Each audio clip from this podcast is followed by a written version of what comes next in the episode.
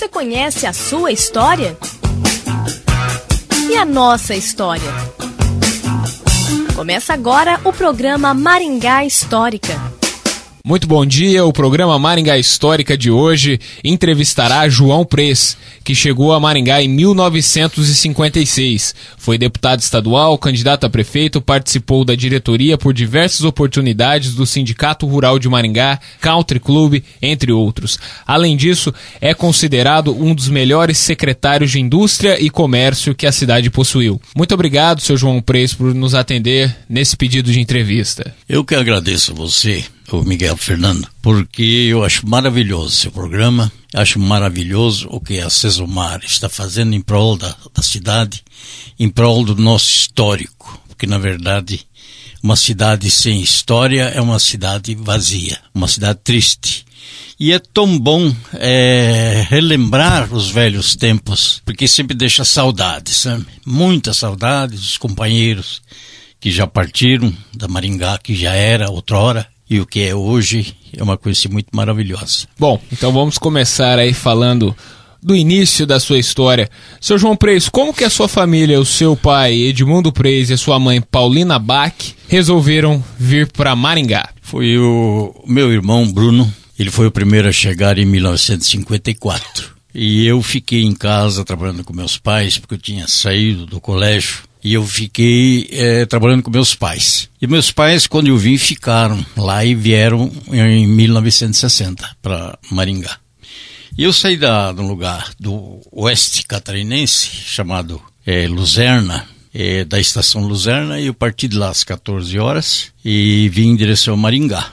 E fiz uma baldeação em Ponta Grossa e posteriormente a última baldeação que eu fiz foi em Apucarana. De lá eu vim com aquele trem misto que falava, parte carga. Foram três dias. Saí de lá dia 18 de fevereiro e cheguei aqui às duas horas da manhã do dia 21 de fevereiro. Mas de 1956. 1956. E encontrei a cidade assim mais ou menos que chuva com a diferença. Hoje você anda no asfalto e eu atravessei aquela a praça central. Ela, na verdade, não tinha uma rodovia certa, uma rua certa. Aquilo atravessava-se do jeito que dava, né? Onde não encalhava. Na Raposo Tavares. Na Raposo Tavares. E descendo do trem. E cheguei duas horas da manhã. Imagine, o motor da, da Copel desligava exatamente à meia-noite. Daí em diante é aquela escuridão. E a, a coisa interessante que eu não sabia. Cheguei em caminho, eu até encontrei uma moça que era estudante em Curitiba. E ela veio para cá e me perguntou o que, que eu vinha fazer. Eu falei, não, eu quero me estabelecer lá, quero trabalhar. A Maringá tinha oito anos na época, né? Aí ela disse: É, você vai se surpreender, porque nós vamos chegar tarde, nem luz tem, e você não vai achar hotéis lá. Aí ela disse: Aí, na verdade, fomos conversando e ela ligou o pai dela para apanharmos. E ela falou: você vai dormir lá em casa porque não tem, você não vai ter lugar. Aí eu disse: não, dormir na sua casa não vou. Mas o pai dela tinha ido pro sítio e a chuva não deixou ele voltar. Então era assim. Aí eu deixei ela em casa e ela falou: ah, volta amanhã. Mas naquela escuridão, Maringá. Começando. Aquelas avenidas eu não sabia para que lado eu tinha ido à noite. À né? noite, ainda, À noite. E aí eu perdi, nunca mais tive contato com essa, E essa você se lembra o nome dela? Nem o nome lembro mais. Puxa. Mas aí, aí eu peguei um esse táxi que eu deixei ela em casa. Aí eu procurei hotéis, não achava um hotel. Meu irmão, ele ele estava hospedado no hotel, o Palace Hotel. Palace Hotel na não- Avenida Brasil. Na Avenida Brasil. E eu não quis ir lá incomodar ele. Aí eu falei, "Ah, vou achar algum hotel. Aí procurei por todos. No final eu encontrei o Hotel Marabá. Não sei se já ouviu falar Hotel, Hotel Marabá. Esse é novo da- pra é. mim. O Hotel Marabá, ele de frente do Indaiá. Era um hotel de madeira. Aham. Aí cheguei lá, o porteiro falou, olha, não, não tem lugar não. Na então Rua General Câmara. É, é a antiga General Câmara. Aham.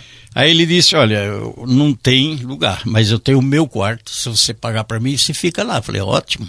Interessante que essa pessoa, o nome dele é Francisco, eu encontrei ele no futuro, quer dizer, depois de uns anos, encontrei ele gerenciando um restaurante, restaurante Marília, ali no Subidão, no Maringá Velho. Que aquele restaurante Marília, na verdade, ele foi eh, um dos mais tradicionais, mais movimento, porque ah, o centro dos cerealistas eram ali, né, no Subidão, do Maringá Velho. Tudo se concentrava ali. Era, vamos dizer, a bolsa de Maringá hoje, né? Mas uma coisa eu posso dizer para você, Fernando. Nós, quando chegamos aqui, todo mundo dizia, Maringá é gigantesca. Maringá nasceu grande. A gente não se assusta muito pelo crescimento de hoje, porque nós já na época, nós achávamos isso aqui muito grande. Isso aqui, ela nasceu para ser grande.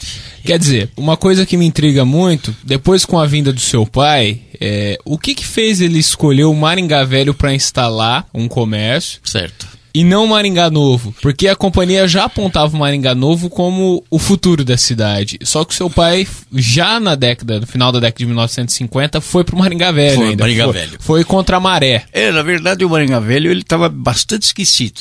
Só que tinha o seguinte, ali havia comerciantes de cereais e ele abacia aquele, aquele subidão do Maringá Velho com sacarias, né? E sacarias de milho, que naquele tempo não havia, ninguém recebia a granela, era tudo em sacarias. Imagine hoje se fosse tudo embalado em sacarias, seria uma loucura.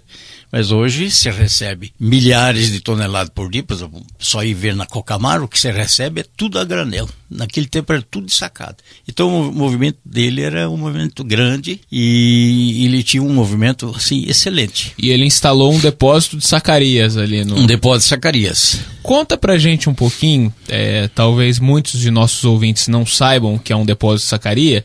Como funcionava um depósito desse? O depósito de sacaria funcionava assim. Nós comprávamos em São Paulo, ele, no caso ele comprava em São Paulo, comprava de fornecedores, vamos dizer assim, de fábrica de cerveja, que recebiam, uh, uh, eu lembro assim, de, vinha muito de Belo Horizonte é, da, da, fábrica de cerveja de lá, eles, eles é, enviavam para cá. E nós tínhamos um amigo lá que, que fornecia ele. Então vinha essas sacarias de fábrica de cerveja, é, São Paulo, havia assim uma, uma rua praticamente só de, de depósitos de sacarias. E aqui tiveram grandes depósitos, que nem o Ramajo, por exemplo. Ramajo era, vamos dizer assim, a nível do Brasil, um dos maiores, porque tudo era embalado em sacarias. Você imagine a produção do Paraná que eram algum, em torno de 19 milhões de sacas. Quantas sacarias Então quer dizer, o seu pai vendia sacarias que o pessoal embalava o café, embalava, embalava o milho, milho embalava o arroz, tudo era embalado em sacaria. Isso é interessante na história de Maringá. Muitas pessoas comentam que Maringá produzia milhões e milhões de café, que tinham os barões do café, Américo Dias Ferraz, que era um dos certo. reis do café do Maringá Velho. Só que todo mundo esquece daqueles que permeavam e auxiliavam essas pessoas, como por exemplo os depósitos de sacaria, Depósito os bancos, etc e tal. E essa história é interessante que a gente está comentando agora, porque é uma coisa, creio eu, nova. Poucos conhecem, que, poucos uh, ressaltam isso. Maringá, ela se desponta, sempre se despontou em alguma coisa assim, a nível nacional. Quer dizer, nós somos campeão nisso. Então, o maior depósito que eu já tinha visto na minha vida foi aquele armazém que o Américo Dias Ferraz construiu lá no Maringá Velho. Eu nunca tinha visto, fiquei assustado quando vi aquilo. Posteriormente vieram os armazéns do IBC, mas até então é, era o depósito dele, quer dizer, ele fez a coisa exagerada. Mas era o que? Amor à cidade, né? E o senhor conheceu, teve um contato direto com o Américo Dias Ferraz? Sim, ele não como prefeito. Ele é antes. É, eu, eu lembro até um, um, episódio muito triste. Foi uma véspera de Natal quando ele teve um entreveiro com Aníbal Goulart. 1956. E, e eu era uma véspera de Natal e eu estava na transportadora Serval, que era ali na Avenida Paraná. Na esquina tinha um, um, um hotel e um restaurante, mas era hotel. Era do, da família do Frank, Frank Silva. Mas ali mais embaixo era a cantina do Zitão. O Zitão, ali que eu conheci a de Assis, e todo mundo comia ali na cantina do Zitão, Rua Santos Dumont. É ali que a gente se encontrava no almoço e na janta. Então era, era sempre festa. Todos jovens, né? E esse Zitão interessante, Posteriormente, ele deixou do, do restaurante e partiu para a imprensa. Ele tinha o Diário do Maringá, era dele. Uhum. Diário do Maringá. E uma vez você colocou no seu site, fez uma pergunta de uma revista. Quem é que. É, de onde partiu essa revista? Viveiro Verde de Maringá, não é isso? Isso. Foram 30 mil revistas. Quem escreveu para mim, que eu, eu era secretário, aqui não houve ônus nenhum para a prefeitura, porque as indústrias é, patrocinaram. Quer dizer, indústrias. Mostramos o Maringá para os nossos. Porque como é que ia pedir um investimento em Maringá se eu não mostro o que nós temos? Então, nós mostramos nossos clubes as nossas igrejas, a maçonaria, enfim, tudo que Maringá tem. Quer dizer, o cidadão vem de lá e diz, não, eu chego lá, eu sou católico, mas tem, tem uma igreja. Eu sou evangélico, tem a Assembleia de Deus lá. Então, maçonaria, E tudo isso aí a gente mostrava clubes sociais. Então nós mostrava. E o Zitão é que escreveu. Aquele linguajar simples dele, humilde. Aquele jeitão dele. Aquele jeitão dele, ele que escreveu para mim. Eu fui buscá-lo. E o Zitão, na época, ele gostava de tomar algumas umas a mais de vez em quando.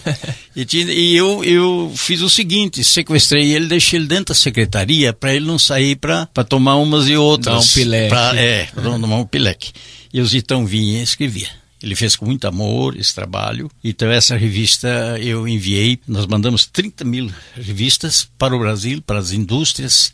Enfim, quem quisesse vir investir aqui em Maringá. Vamos voltar um pouquinho no tempo. Seu João, é, onde que o senhor foi instalar sua residência? Foi no Maringá Velho também? Ou não? não é, aconteceu o seguinte, eu fiquei aqui um tempo com meu irmão, eu fiquei fazendo, um, vamos dizer assim, uns testes na transportadora, meu irmão era gerente dois anos, e o meu patrão pediu que eu fosse para Londrina. A transportadora me... era Serval. Serval. Ela ficava na avenida... avenida... Ela começou, meu irmão começou na avenida Erval, se imagina, uhum. avenida Erval, se imagina hoje, caminhões, carretas descarregando ali, né? Então você vê o que mudou. E o que mudou na Paraná, que o pessoal se reclama hoje que não tem jeito de andar na Vila Paraná, uma série de coisas.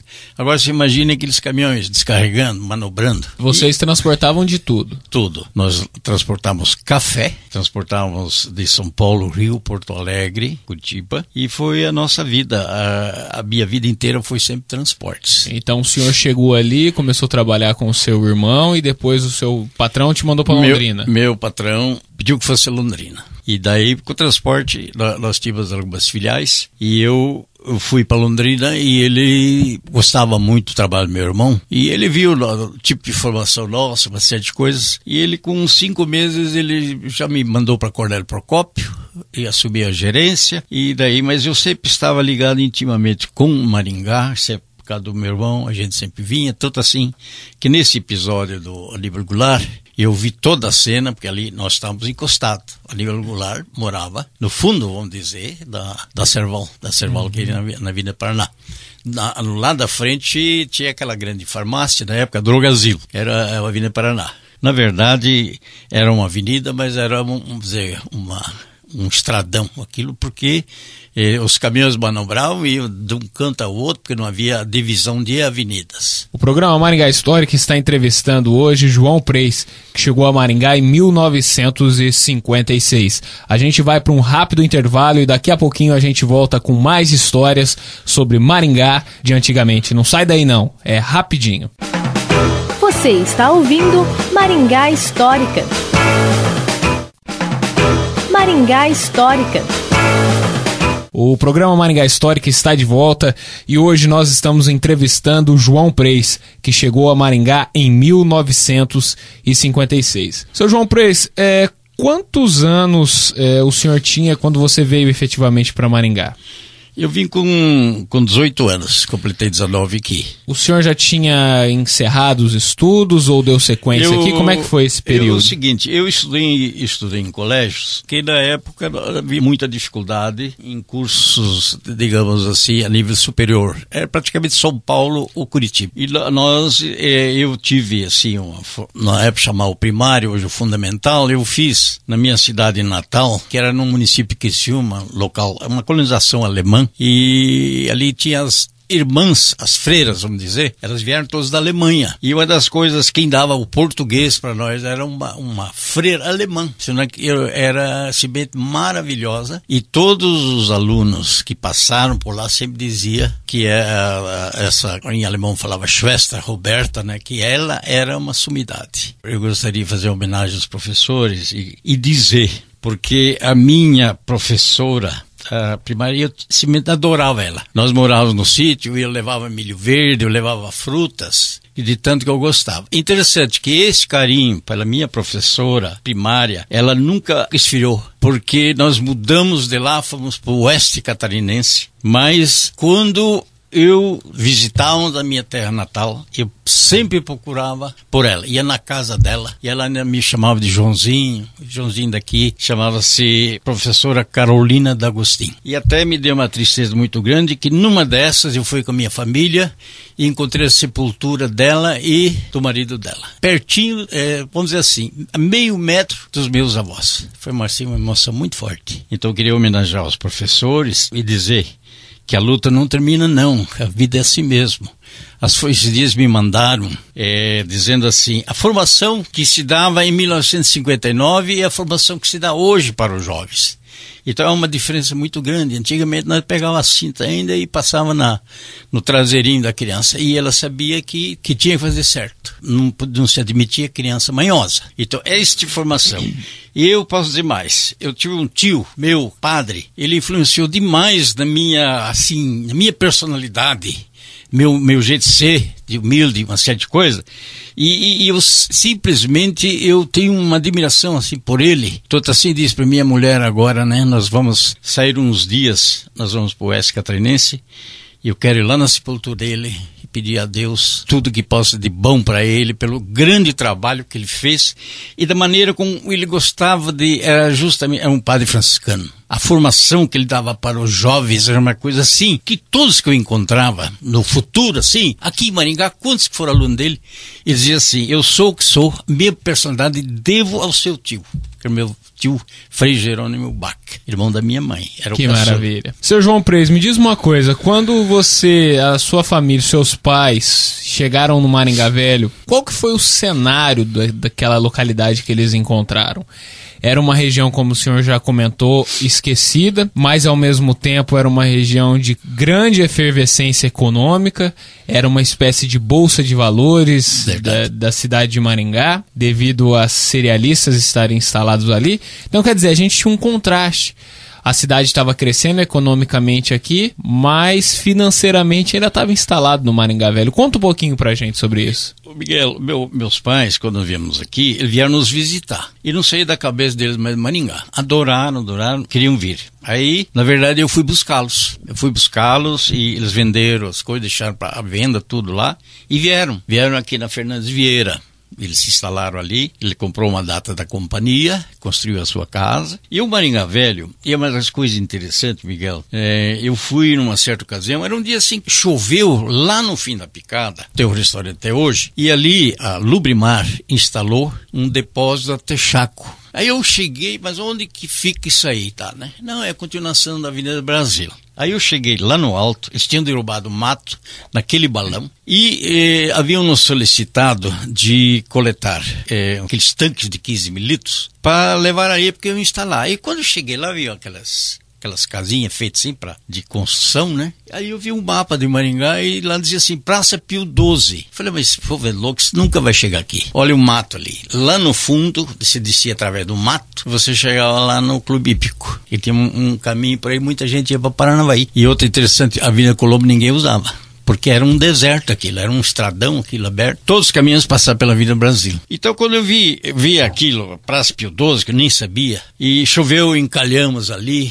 era aqueles tocos, aqueles pau, tudo. Tive uma queimada que tinha passado um fogo assim. E foi, a Lubriar instalou. E, mas eles avançaram até um pedaço e quando foi feito o asfalto, eles tiveram que ceder uma área grande. Diminuíram pela mais da metade o prédio que eles tinham construído onde era o restaurante. E no final hoje está no local certo, né? Mas eles tinham construído fora de, de local. E daí foi feita essa, essa avenida, né? Mas é, então ali, na verdade, começou o desenvolvimento. Posteriormente, instalou uma máquina de café bem na saída perto da, da estrada de Camorão. E daí em diante se vê, foi esse, esse, progresso todo que foram acontecendo, até, eu digo a você, 1986, até agora, o ano passado, tinha sido o ano que mais se construiu em Maringá, em, em, metros quadrados.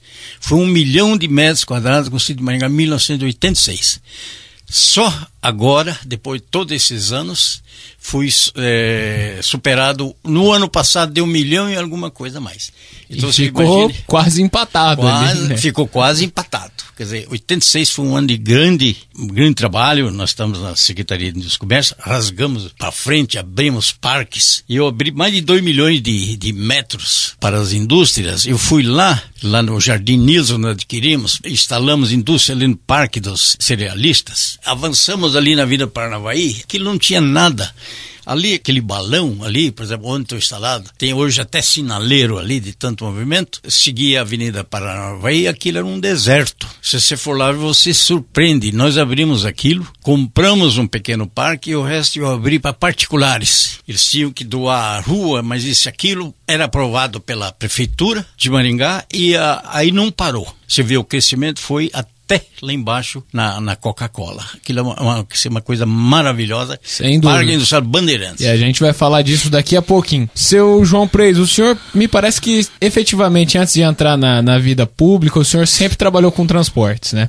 Sempre. Sempre na área de transportes. O senhor chegou em Maringá e começou a trabalhar na Serval, que Serval. ficava ali na, na Avenida Paraná. Depois da Serval, para onde o senhor foi? Como é que foi Aí, essa parte? Nessa altura, me desliguei, eu casei, me desliguei e eu tinha uma proposta muito grande da transportadora maior. Então nós viemos aqui, eu trabalhando, eu e meu, meu irmão. E aí nós eh, começamos a trabalhar ali na Gilberto de Carvalho, de frente ali da retificadora Maringá, fomos vizinhos dele uns tempos. Depois nós fomos lá no, no, no subidão do Maringá Velho. Alugamos um armazém grande e tivemos, eu fiquei 19 anos gerenciando a transportadora. Foi um período assim muito bom. Eu tinha assim um carinho muito grande para meu patrão, que ele sempre me valorizou bastante. Mas eu lá pelas Santos também nós partimos. Hoje meus filhos estão todos os três estão trabalhando em transporte. Eles atuam mais em São Paulo, mas moram todos aqui. Todos nasceram todos em Maringá. E a gente assim, é, na verdade,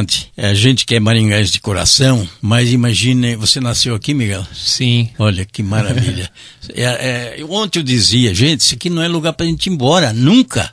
Você vê o clima, eu sempre dizia, quando eu era secretário, eu dizia, gente do céu, o clima que nós temos aqui, do rio Panema até o rio Ivaí, podemos estender até o Piquiri, indo até a barranca do rio Paraná, não existe clima melhor que isso aí. Nós fazemos três safras de feijão, nós fazemos duas de, de, de uva, plantamos feijão, e, uh, soja e milho. Enfim, nós temos aqui, é uma coisa assim, maravilhosa, o clima.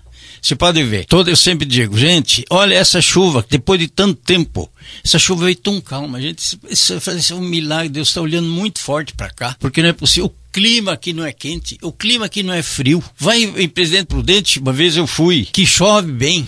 Uma vez eu fui, eu estava lutando para trazer a indústria de Sica para a extração do massa de tomate aqui em Maringá. Sabe o diretor me respondeu? Ele disse: Olha, Maringá não serve, chove muito, tem que ser prudente que não chove. Ele instalou em presidente prudente, você vê e umas coisas. E eu, quando eu levantava a, situação de Maringá, da minha secretaria, é, é, era considerado as empresas como o melhor perfil que enviava. Porque eu dizia, colocava aqui os ventos dominantes, períodos mais chuva, clima, é, temperaturas. E era assim, olha, a posição geográfica, ligação em nós com Mato Grosso Sul. Maringá é um centro hoje. Não é aqui até o Marão, a Guaíra. Não, Maringá é centro. E eu atuei aí na região do Mato Grosso Sul, lá se fala em Maringá como o Atalaia fala de Maringá. Mesma coisa. Eles estão ligados aqui. E isso aqui nasceu, você vê, nós fomos o maior centro distribuidor de atacado do Brasil. Nós não somos mais, porque eles foram lá para frente, que é muito distante para vir aqui. Mas isso aqui, hoje nós temos um varejo, temos um atacado aqui dentro, que simplesmente impressiona quantidade de movimento que tem a cidade. Sem dúvida. Seu João Preis, certamente o senhor se lembra de muitos comércios que estavam instalados não só no Maringá Velho, como no Maringá Novo. Alguns dos habitantes dessas localidades é, que acabaram até por se tornar épicos. A gente falou de alguns deles, Américo Dias Ferraz. Eu, quem foi Choso Arai? Chosarai era um amigo nosso. Eu fiquei sabendo agora, essa semana, de algum amigo meu, que o Cesumar acho que montou, pegou Ex a casa dele. Exato, pegou a casa e... dele e trouxe ela pra cá e remontou e... ela aqui do lado do museu. Eu não sabia, porque até hoje sou amigo dos filhos dele, né? Uhum. Era aquele companheiro de tomar cerveja fim do dia. Isso, nós íamos ali na Santos Dumont, tinha o, o sorveteria Oriente, e nós íamos ali. E ali era o melhor sorvete da época de Maringá. Então nós íamos lá tomar nós não ia tomar sorvete, tomar cerveja. ia lá pro melhor sorvete, mas yeah, tomava cerveja. É verdade. Mas o, na época, o, a gente até posso falar a você, porque é, a gente, o fim do dia era, era a cerveja, era o, o Cine Maringá, né? Que a gente assistia. Eu me lembro aqueles bancos que havia na praça, nós não sentávamos no, no assento, nós sentávamos em cima do, do encosto no alto, porque ali era sujo demais. Uhum. Você imagine Maringá dia de chuva e Maringá dia de sol.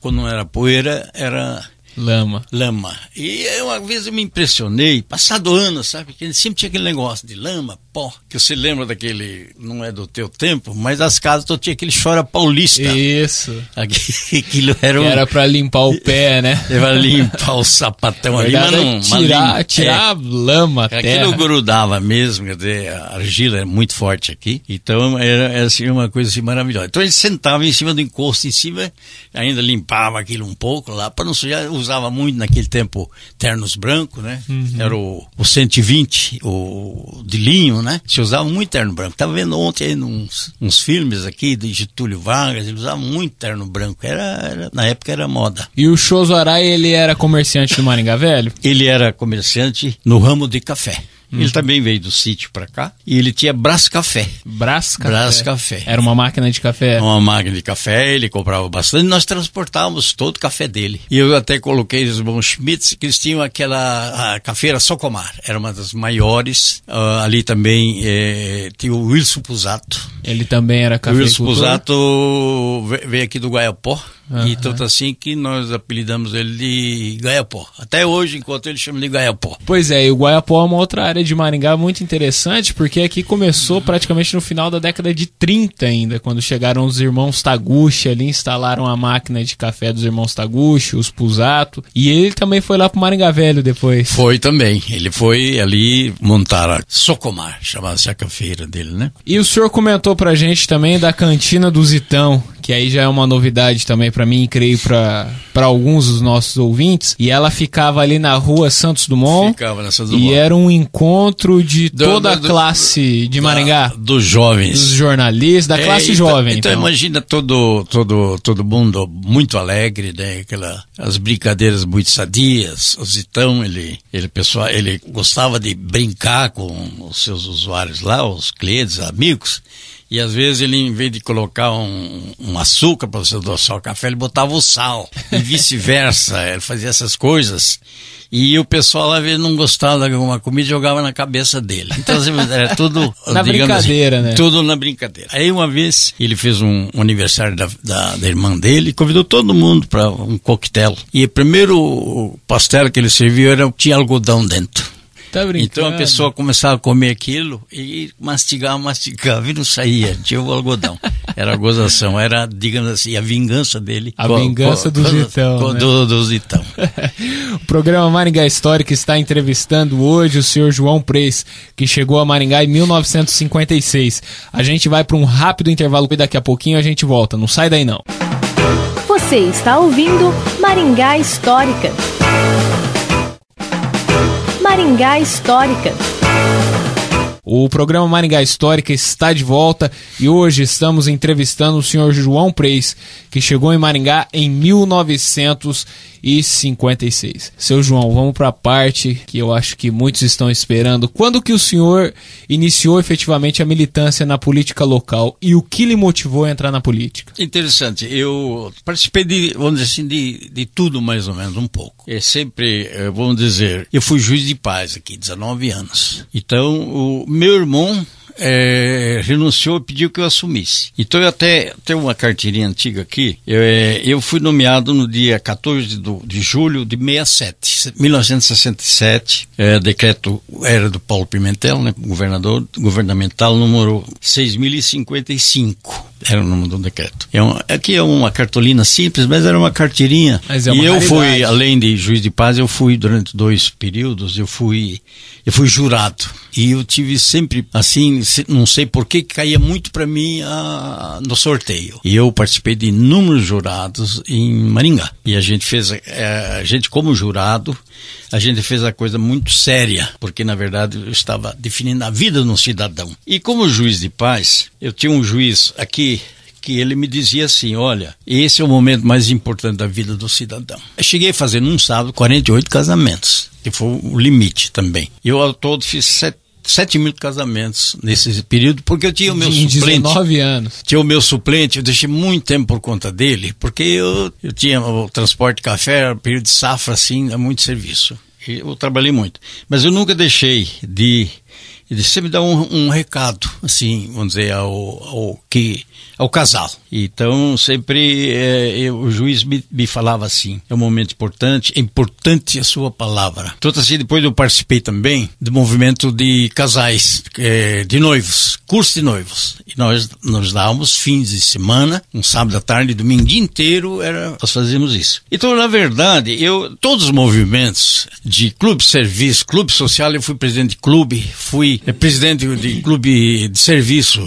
eu participei, por exemplo, de, de um monte de coisa, federação de bolão. Então eu fui, fui presidente do Santa Cruz e no Colégio Marista, presidente, tesoureiro, participei da diretoria, sempre participando, Country Club, Teuto Brasileiro, Maringá Clube. Então, eu, eu tinha uma participação, sim, é, geral na comunidade. Minha esposa foi presidente do SOS e nós fazíamos muita promoção, o SOS é um serviço de atendimento ao, ao, mais necessitado. e aquilo tudo e aí eu acabei começando a participar também de diretórios é, de, de, partidos. Na época tinha dois partidos. Na formação do PMDB eu fui fui tesoureiro. E eu participei da campanha do João Paulino em 76 tanto assim eu, eu durante três anos o, o Miguel eu fiquei fazendo que o, o prefeito anterior permitiu loteamentos sem ligação do novo com o velho. E o João Paulino foi esse grande projeto. Que conectou. Que, isso que fez foi o, o secretário da época, Nildo Ribeiro da Rocha, nunca pode esquecer esse nome, e o João, mas a pedido do João Paulino, ele fez esse grande trabalho que de Maringá hoje cresce tranquilo, não tem mais Quer rua impedida. O... Isso é coisa mais horrível chegar assim uma rua sem saída. O Nildo Ribeiro ainda foi... tem ali no ali na Santo Antônio ainda tem, porque não foi possível. Mas ali na Vila Santa Santo Antônio com Alvorada, gente, foi complicado. E eu trabalhei três anos a vez dedicando um meio dia, oito horas para fazer avaliações. Era o Norato Vec presidia e o, o Norato Vec pelo executivo e pelo legislativo sempre dois vereadores. E era um decreto que e isso eu trabalhei três anos. Não recebi um centavo. Foi um trabalho feito para a comunidade. Isso aí foi, foi, um trabalho que eu fiz com muito amor pela cidade. Aí eu participei da campanha do Saíde Ferreira.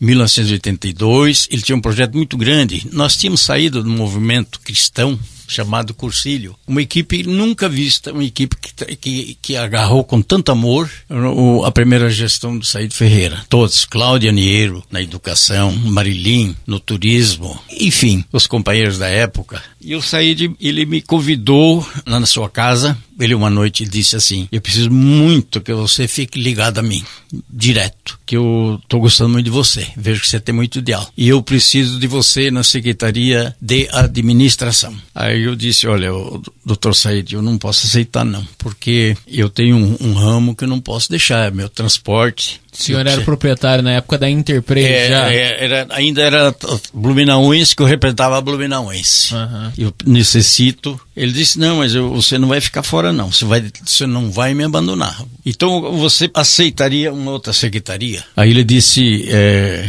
eu falei, eu aceitaria a indústria, comércio e agricultura porque é ligado comigo, tá. Aí ele disse, olha, eu já tinha até escolhido um para isso, então eu vou, vou nomear você e já vai tratando de trabalhar. Aí eu já comecei a trabalhar. Interessante, Miguel, a Liner pode confirmar. A Liner eu adquiri antes de assumir, porque é, eu recebi uma, uma ligação na transportadora é, pedindo umas informações. Você podia me dar a relação de frete, quanto custa de tal para Maringá, de lá não sei o que para levar, que produto que é? Aí ele falava, é raspa de couro. Eu falei, mas não sei nem o que é isso. Aí ele explicou para a gelatina porque nós vamos montar uma indústria aqui perto de Presidente Prudente, Presidente Pitácio, uma coisa assim. Aí eu disse, não, porque você não vem instalar em Maringá? Aí eu falei, ah, eu vou assumir a Secretaria do Comércio. Aí ele, ele veio.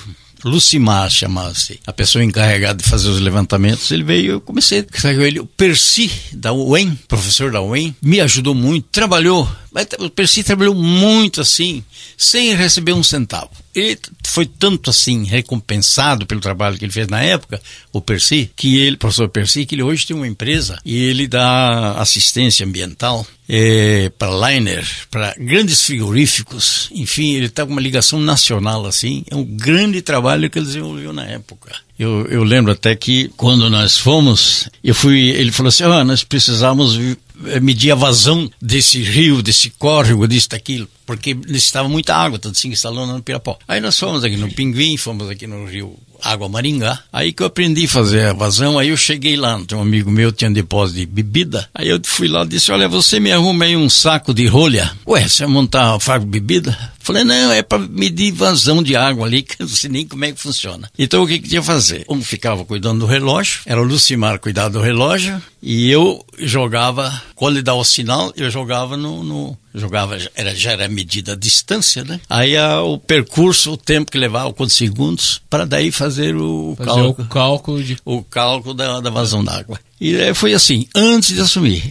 Tanto assim que quando assumimos, eles já vieram, já Said já desapropriou uma área aqui, adquiriu, instalou e foi um investimento belíssimo, trazendo resultados maiores, impostos hoje pagando aqui na cidade. E daí, essas coisas todas fizeram com que eu fui secretário, eu cheguei no último ano, eu queria sair, cuidar da minha vida. Aí eu, um dia da inauguração da Estévia, o doutor Said pediu que eu apanhasse ele, e eu apanhei ele e fomos até Esteve, inauguramos, e na volta ele ia deixar ele no portão, ele disse, não, entra aí dentro, pegar uma sombra. Aí ele pegou e falou, ó, eu não aceito a sua saída, você começou comigo, vai terminar comigo. Agora, eu estou pensando o seguinte, vou- eu tenho uma missão para você. Aí eu falei, que missão que é? Não, eu quero que você seja candidato a prefeito.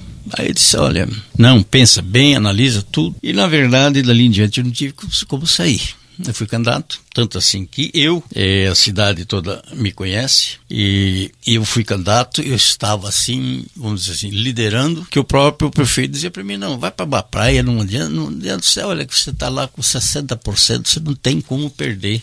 A primeira pesquisa foi feita, foi um professor da UEM, professor Vicente, professor Vicente disse, gente, isso aqui não tem como perder essa eleição. Mas daí vieram as coisas, por exemplo, agressões, pessoas que eu tive que condenar, não vou ocultar o nome, Ademar Schiavone, por exemplo, Ramires Ponza, foram os criminosos, eles foram condenados, o Ademar Schiavone foi condenado a três anos de prisão pelo tribunal. Como era réu primário, ele foi prestar, eh, ele tinha que se apresentar todo ano, Miguel Grilo, e Ademar Schiavone era colega meu, companheiro de Lions. Então você imagina o absurdo. Então essas coisas é que aconteceram. E perdi a eleição na última semana, não tinha como ganhar, porque com tanta acusação, tanta maneira que fui denegrido. Quer dizer, Foi uma coisa assim, triste. Foi, foi uma eleição assim bem atípica de Maringá, porque nós tínhamos o Ricardo Barros, que estava em último lugar em Certo. 1988, tinha 28 anos. E as disputas políticas aí entre os grupos mais fortes da época, os quais tinha o senhor, tinha até o Ademar Schiavone e outros personagens, acabaram fazendo que o Ricardo Barros ascendesse. Foi. O, o João Paulino queria indicar o vice. Ali foi teimosia do doutor Said, que o João Paulino, ele, numa reunião, numa casa, à noite, ele queria indicar o vice para mim. E havia nomes. E eu, na verdade, se tivesse indicado, mesmo o Schiavone, eu acredito talvez entraria na, na mesma faixa, porque o Demar é mais aqui no centro. E eu já estou mais na centro e periferia, porque lavoura, agri- agricultura, que é o meu ramo, digamos, né? Mas um qualquer elemento bom que viesse, eh, não teríamos dúvida nenhuma. O Ricardo Barros, ele ficou assim, querendo, porque havia esse partido na época, o PFL, quis vir nos apoiar. Posteriormente, o Ricardo não sabia o que ia fazer, ele queria aparecer na política. Ele me procurou, tinha uma rádio forte, muita audiência. Ele disse assim: se eu não for candidato a vereador, ou se eu não for candidato a prefeito, eu vou te apoiar, com toda certeza. Ricardo, tanto sim que ele é meu amigo até hoje. Não tem, eu não tenho inimigo, te falo a verdade, Miguel. Não tem. Me agrediram pessoas dentro da minha casa, quer dizer, punhalado pelas costas, quer dizer, é coisa terrível na vida de uma pessoa. E aí eh, o Ricardo, eu disse, Ricardo, se você for sair para prefeito, para mim é uma boa que você saia. Para mim era ótimo, porque esfacelava mais do outro lado, né? Porque eu comecei com 1,5% na pesquisa, não era conhecido. Conhecido, Miguel, aqui no, no meu, ó, as pessoas que eu fiz o casamento, as pessoas lá do colégio, as pessoas do bolão, que jogavam bolão comigo, os cerealistas, através da sacaria, através da transportadora, eram eram os meus conhecidos. Mas não, mas chegar assim, dizer assim, vai lá no Alvorada, pergunta quem é João Prey, ninguém sabia. Então aí eu fui, quer dizer, a secretaria me ajudou bastante, né?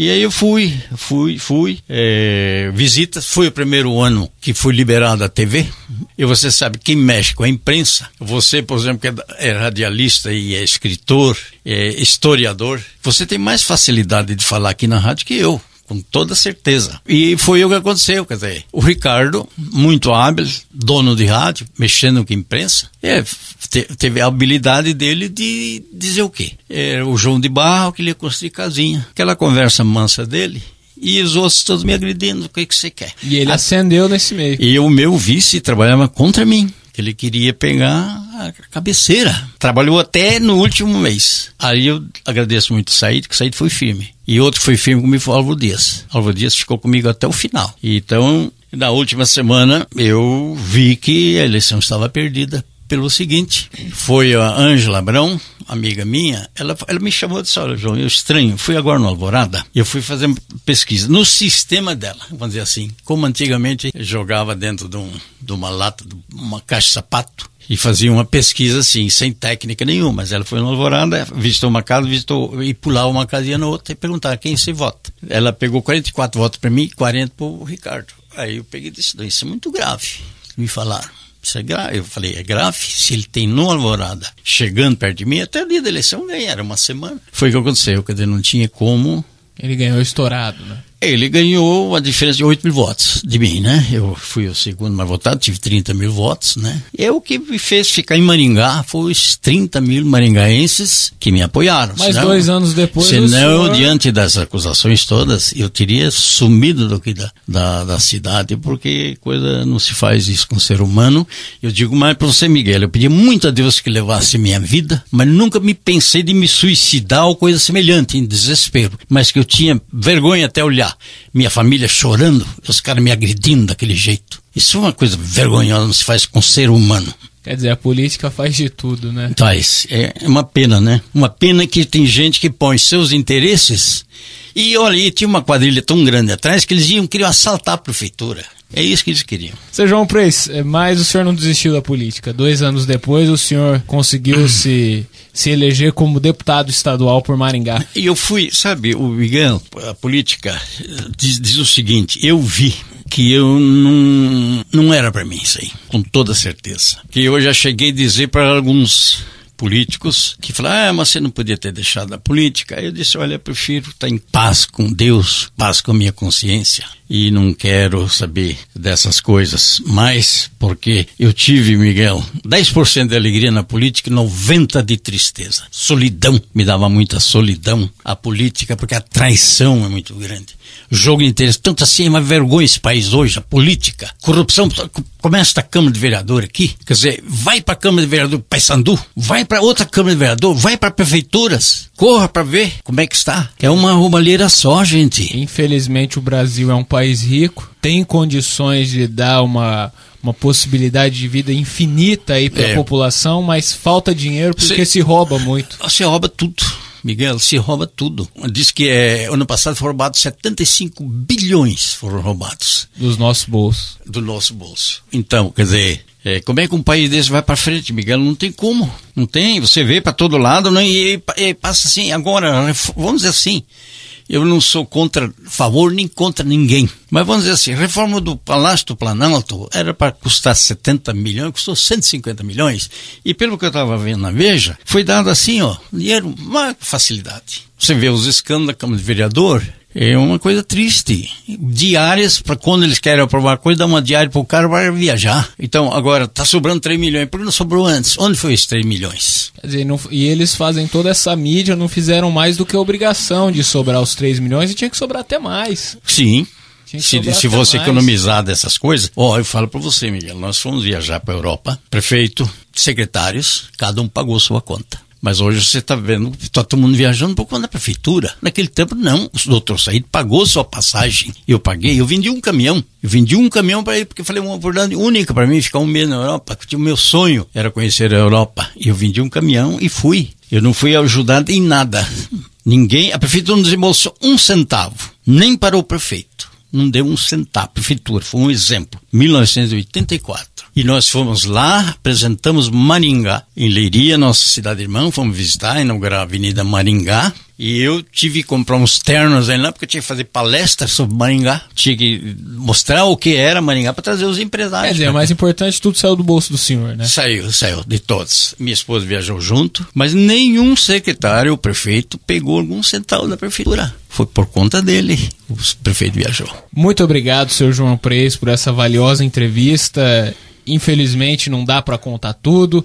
A gente vai remarcar um próximo encontro, vamos falar mais da história do senhor, o senhor vai falar mais sobre a política, sobre os confrontos políticos da cidade de Maringá. E agora, para encerrar, eu gostaria que o senhor deixasse uma mensagem aos nossos ouvintes, muitos deles jovens, é, que não conheciam ou conheciam pouco dessa história de Maringá, também muitos pioneiros que nos acompanham. O microfone agora é do senhor. Eu, a mensagem que eu queria deixar ao jovem é o seguinte: eu tenho sentido que você, maringaense, realmente gosta daqui, ama muito Maringá. E é o que eu estava dizendo, nós estamos numa faixa aqui, uma localização excelente, clima e um monte de coisas assim que tem favorecido muito. É muito importante todos investirem aqui na cidade. Miguel, eu sinto assim, você vai ali em Cianorte, eles têm ligação com Maringá. Maringá é Maringá para eles, a região inteira, Maringá é deles. Eles, eles tratam Maringá como sendo propriedade deles, de tanto que eles gostam de Maringá, todos. E você pode notar o seguinte: esse crescimento que nós temos aí é, é em virtude de todo mundo quer ter alguma coisa Maringá, quer participar dessa alegria. Então eu digo para você, quando eu falei no começo, Maringá é, tá grande, crescendo, mas para aquele tempo, para nós Maringá era gigantesca. Nós já achávamos que isso aqui era um. Nós éramos gigantes, na verdade não éramos tão pequenininhos assim, nós éramos grandes mesmo, as avenidas todas, belo traçado que a Companhia de Terra nos deixou, né? Então, e depois nesse trabalho também de outros prefeitos que fizeram grandes trabalhos no caso, por exemplo, da expansão que Maringá tem, que não, não temos mais problema de empecilho, de encontro de um loteamento com os outros, né? tudo muito bem organizado. Então, a minha mensagem é de muito carinho por essa cidade. Eu sei que quem está me ouvindo de Maringá ou da região tem esse mesmo pensamento e eu queria parabenizar muito você, Miguel. Você tem me mandado os e-mails sobre Maringá de antigamente e realmente dá uma saudade muito grande. Quando você falou, eu falei, ah, não consigo abrir aqui. Era a Avenida Pedro no Alvorada. Eu falei, meu Deus do céu, como será, né? Mas em 1976, né, João Paulino se elegeu prefeito e nós íamos no Alvorada fazer comício, aquele negócio todo, a gente encalhava o carro ali e tal. O João Paulo falou: a primeira coisa, um jeito de asfaltar isso aqui. E olha, fez um plano a nível do governo federal, estão pagando, o prefeito está pagando até hoje o asfalto. Mas transformou aquele o Alvorada, que hoje é um verdadeiro Alvorada, um jardim de linda que, que ela é. E as pessoas do Alvorada têm orgulho de, de dizer que são do Alvorada. E antigamente tinham vergonha, porque aquilo chegar lá era um absurdo. Quer dizer, o Alvorada hoje é uma cidade dentro da cidade. É uma cidade dentro. E, e também o Alvorada que de Maringá nasceu para ser grande mesmo, né? Um gigantesco. Então eu queria agradecer a todos que, que nos ouviram, todos teus ouvintes, parabenizar você por esse be belíssimo trabalho que vocês estão fazendo e esses resultados, assim, você vai sentir que o maringaense cada vez vai gostar mais de sua cidade, sabendo da sua origem. Essa é a minha opinião. Muito obrigado. Obrigado também a você, meu caro ouvinte. Foi um prazer bater esse bate-papo gostoso sobre a nossa história. Quer conhecer mais sobre o projeto Maringá Histórica? Acesse o blog maringahistórica.com www.blogspot.com. Esse programa teve a edição de Francisco Lopes. Depende de nós preservarmos a nossa próxima história. E até o próximo sábado. Até lá! Maringá Histórica Construindo o futuro, preservando o passado.